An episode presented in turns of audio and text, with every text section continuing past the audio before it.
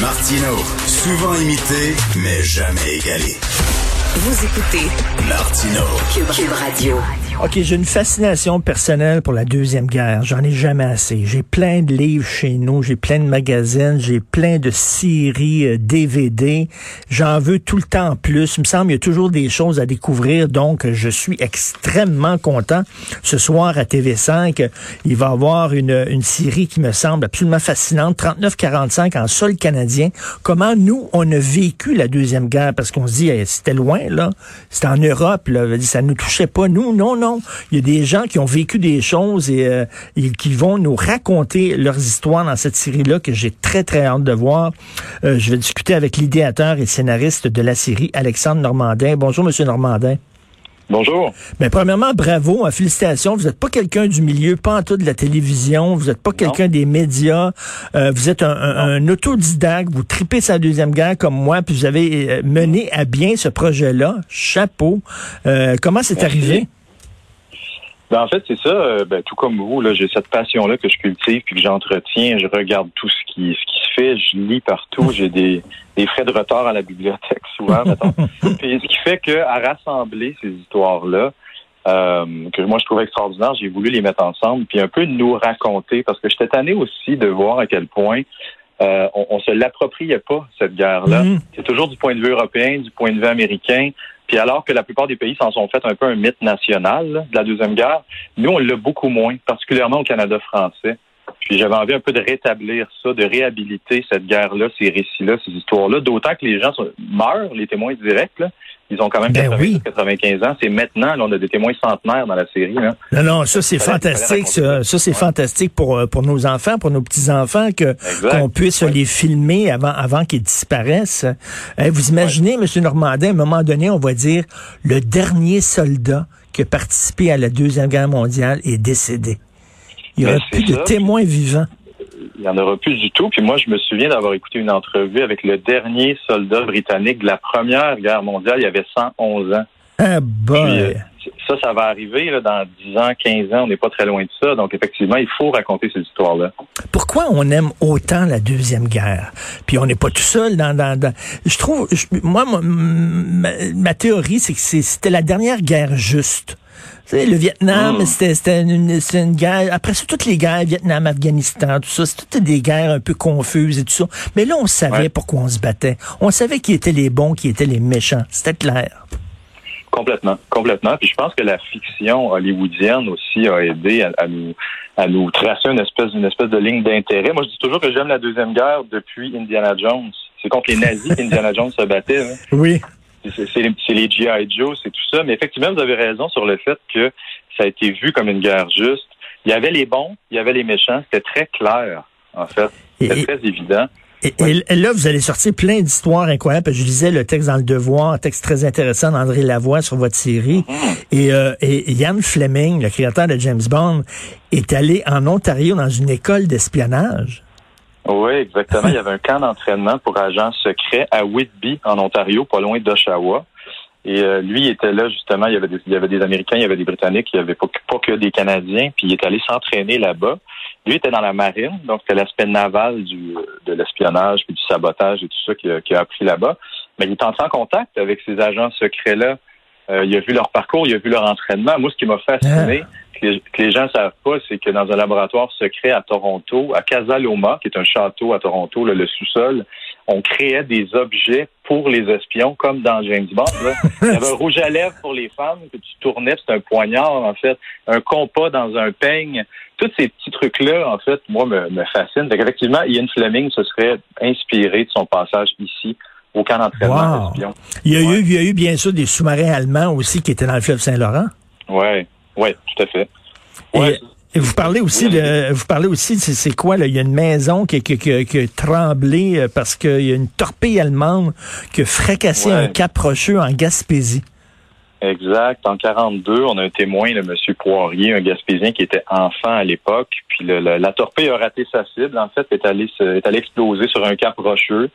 Euh, la terre a tremblé. Là. Si tu un enfant, tu as 4 ans, 5 ans, 6 ans, là, c'est le, le ciel qui tombe sur la tête. C'est la fin du monde. là. Les vitres qui volent en éclats, les cadres qui tombent des murs. Lui, on est resté marqué, il en parle, puis tu vois qu'il est encore anxieux, là, il tremblote encore en, en racontant ça, là, 75 ans plus tard. Euh, puis il y avait des, il y avait des prisonniers allemands aussi. Euh, je pense que Micheline. Micheline Langto a fait un film de fiction euh, inspiré d'une histoire qui est arrivée dans sa famille. Il y avait des prisonniers allemands. Et je me- y a- y a-tu des Québécoises qui sont tombées en amour avec des prisonniers allemands?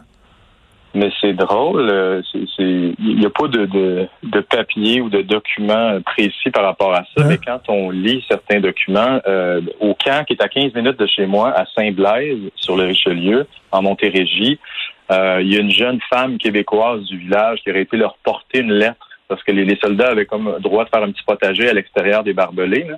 Elle serait allée déposer une lettre là-bas pour leur dire euh, bon. euh, parce qu'il faut comprendre que les hommes sont au front. Les Allemands, imaginez le, le soldat allemand typique, là, qui est grand, blond, yeux bleus, athlétique. Ben euh, oui. ça, ça détonne un peu dans un petit village québécois là, des, des années 40. Fait qu'effectivement, il y en a qui ont pu avoir un certain succès auprès des femmes, mais ils n'avaient pas accès nécessairement à, à ces femmes-là. Mais ça ressemblait à quoi ces camps-là? Puis euh, c'est quoi? On avait mis tous les, les, les Allemands qui vivaient au Québec euh, dans des camps comme on avait fait avec les Japonais, quoi, non?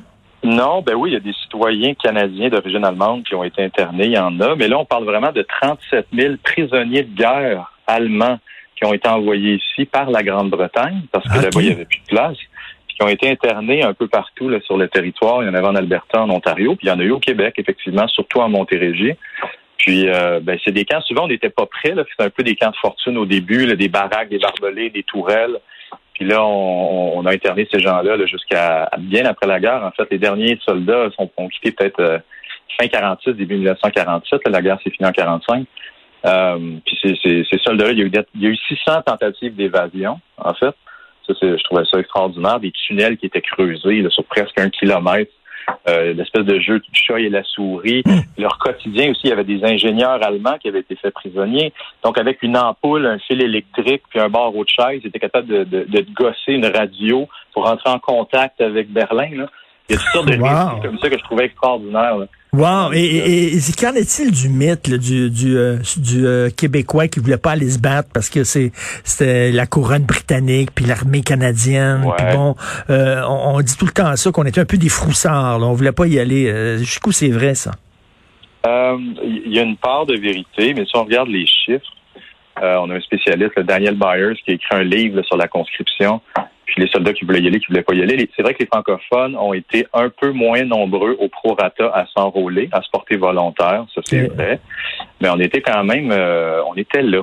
C'est faux de penser que tout le monde a voulu se cacher, personne ne voulait y aller.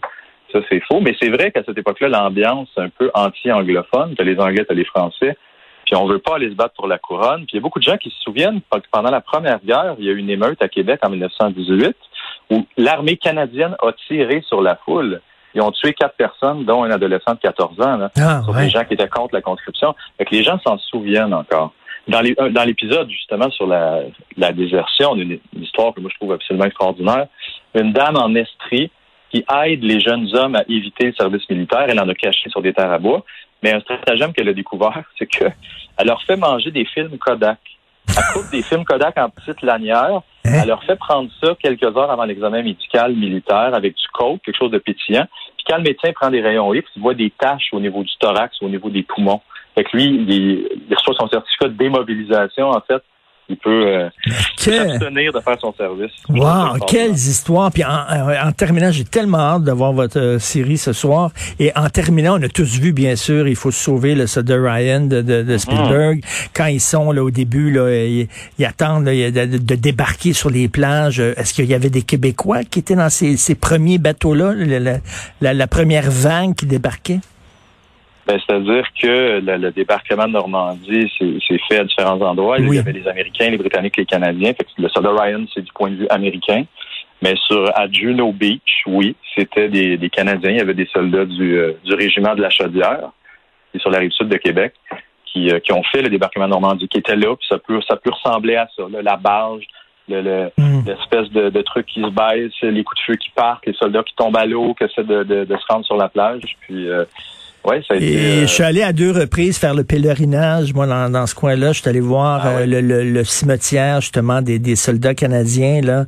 Et euh, Ouais. je m'amusais à, à calculer leur âge, euh, la- tu sais, Mm. l'année de la, la naissance, l'année de la mort. Puis c'était, mon Dieu, 17 ans, 18 ans, 19 ans. ouais. Vraiment, c'est extrêmement touchant. C'est dans le plein milieu d'un champ de blé d'Inde, de maïs aussi. Donc, très hâte de voir ça. Et en, en terminant rapidement, vo- votre livre, un livre, mettons, votre livre préféré et votre film préféré, la Deuxième Guerre? Ah mon Dieu. euh, Bonne question. Euh, Il y a un livre sur euh, l'Holocauste que j'aime beaucoup de Primo Levi. Je me souviens pas du titre, mais je trouvais ça très touchant. Primo Levi a une très belle plume. Un homme, je pense que ça s'appelle. Ah, c'est possible. Ouais. Puis euh, mon film préféré sur la deuxième guerre, moi j'ai trippé sur la série de Steven Spielberg, Band of Oui, Brothers. Ben en of. Brothers. Euh, Frères d'armes, j'imagine en français. Oui. Puis euh, c'est un, il y a plusieurs épisodes, mais c'est extraordinaire. Là, on suit euh, des soldats américains euh, euh, parachutés en fait en Europe. Là, c'est, euh, c'était très très très bien fait. Donc, euh, à Selon moi. TV5 ce soir, quelle heure? 22 heures. Ce soir. 22 ans. Et je rappelle que vous avez travaillé avec l'historien Sébastien euh, Vincent, c'est bien Exact, ça, oui. et que, que Oui. j'aime beaucoup. Je l'ai déjà interviewé à quelques reprises. J'ai ses livres à la maison que j'ai lus Oui. avec beaucoup d'intérêt. Un gars très intéressant, euh, autodidacte comme vous aussi. là. Donc, euh, très hâte de Mm. voir ça. 22 heures à TV5. Ben, bonne chance et encore chapeau. Merci beaucoup. Merci. Bonne journée. Alexandre.